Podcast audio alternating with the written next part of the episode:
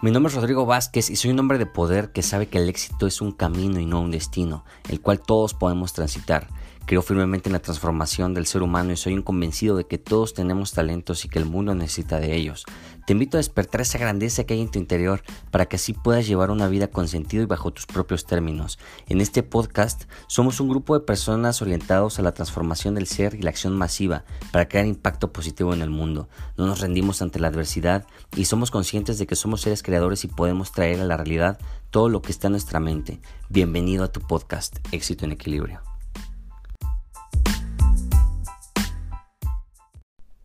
Hola, hola, espero que te encuentres muy bien. Bienvenido a un episodio más de tu podcast Éxito en Equilibrio. Y pues bueno, vamos al grano. A mí me gusta ir al grano y, cómo va.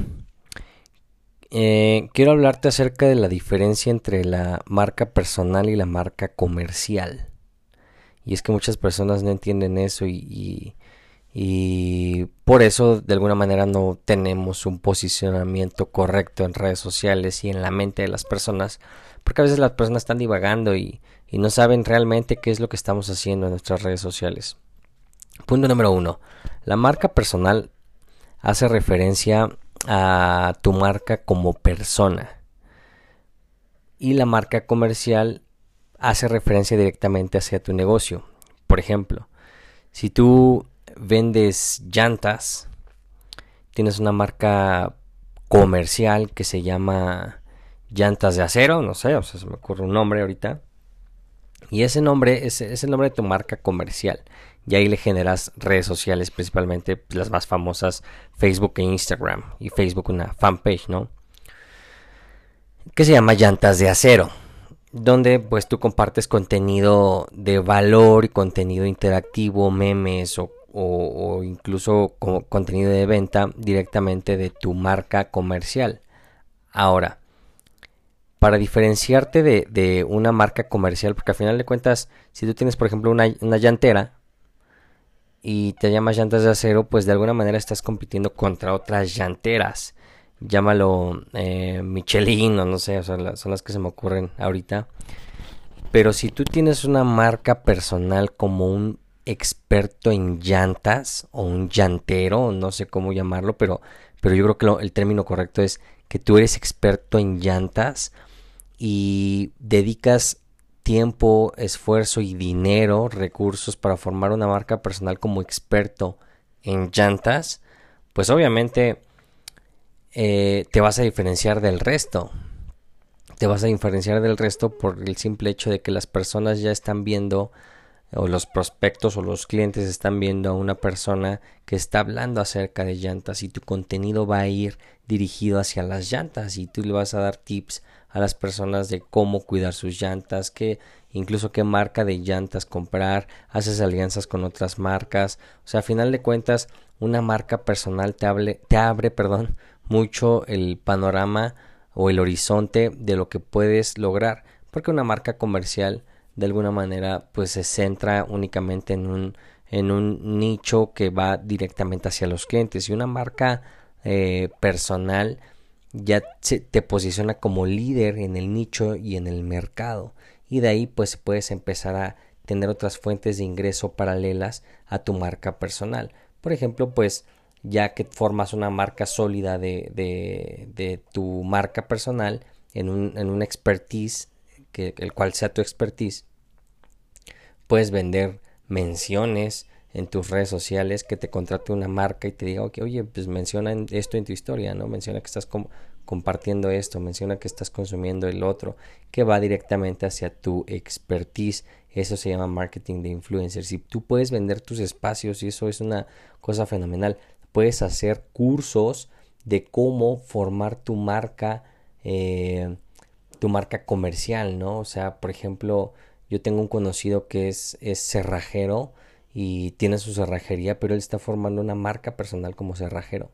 Entonces, él da seminarios, da cursos a cerrajeros, se mantiene actualizado en, en la cerrajería y él habitualmente, pues, vamos, hace hace cursos de para cerrajeros enfocado no sé en carros en algún tipo de carros para las llaves ya sabes todo ese tipo de cosas no la idea está en que una marca personal te abre mucho el panorama y si él, por ejemplo, que es cerrajero, pues podría hacer un libro de cerrajería, un manual de cómo aprender cerrajería, hacer un ebook, hacer un curso digital, hacer alianzas con ferreterías, que, que haya ferreterías que, que le, le, paguen por promocionar su, su marca. O sea, de alguna manera la marca personal hace que tú tengas un horizonte más definido. Ahora, ya que entendemos, perdón, ya que entendemos la diferencia entre marca personal y marca comercial, ahora ah, échate un clavado, échate un clavado en tu interior y piensa en qué área de tu vida quieres formar una marca personal.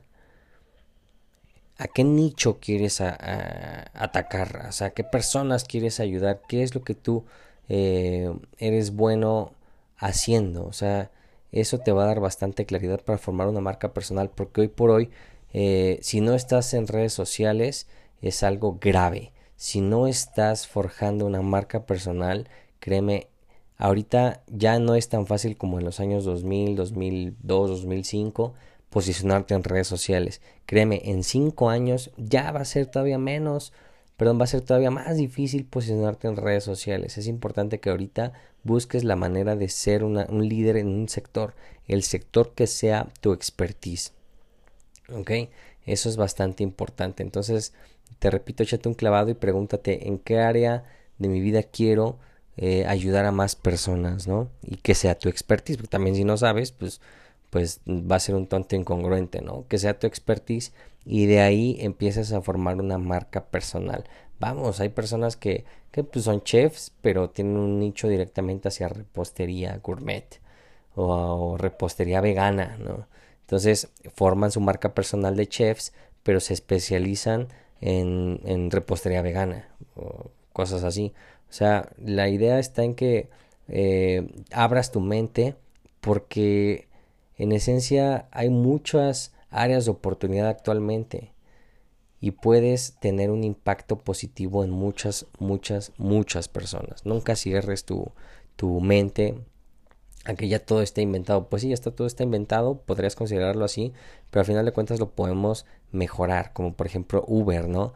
Uber nació a raíz de un problema en los taxis y ya había taxis y, la persona que inventó Uber no se puso a pensar, ay, pues ya hay taxis, ya para qué hago taxis. No, o sea, de alguna manera él, fue implementando nuevas cosas hasta que logró hacer Uber, ¿no? Y de, y de ahí surge Uber y sus competidores también entraron. O sea, la finalidad está en que eh, la competencia hoy por hoy es buena y, si tú crees que puedes agregar más valor en algún nicho que aunque ya tenga líderes en el mercado, tú también posicionate, o sea, esa es la finalidad, que te posiciones en, en, en el área de tu expertise, con una marca personal. Yo te puedo decir que, que le estoy apostando todo a mi marca personal, de alguna manera es, es lo que pues poseo, ¿no? O sea, en, términos egoístas es lo que poseo en, en, esencia, ¿no? La marca personal y es bastante poderoso que una persona hable de valor, que, que una persona haga contenido directamente, ¿no? Ahora, hay personas que son muy cerradas y no les gustan las cámaras o cosas así, pues hay formas de hacerlo con, con videos animados, con otro tipo de blogs, pero prepárate en el tema. Hay, hay, gente experta en el tema que te va a ayudar al respecto. Lo que importa es que tú entiendas también que donde está la atención de las personas es donde está el dinero. Y si tú no tienes estrategias de marketing en redes sociales, de, llámalo marca personal o comercial como tú quieras, estás perdiendo mucho dinero o estás dejando mucho dinero sobre la mesa. ¿Ok? Y pues bueno, sin más, eh, espero que te sirva y que entiendas la diferencia entre una marca personal y una marca comercial. Nos estamos escuchando pronto, cuídate mucho, bye bye.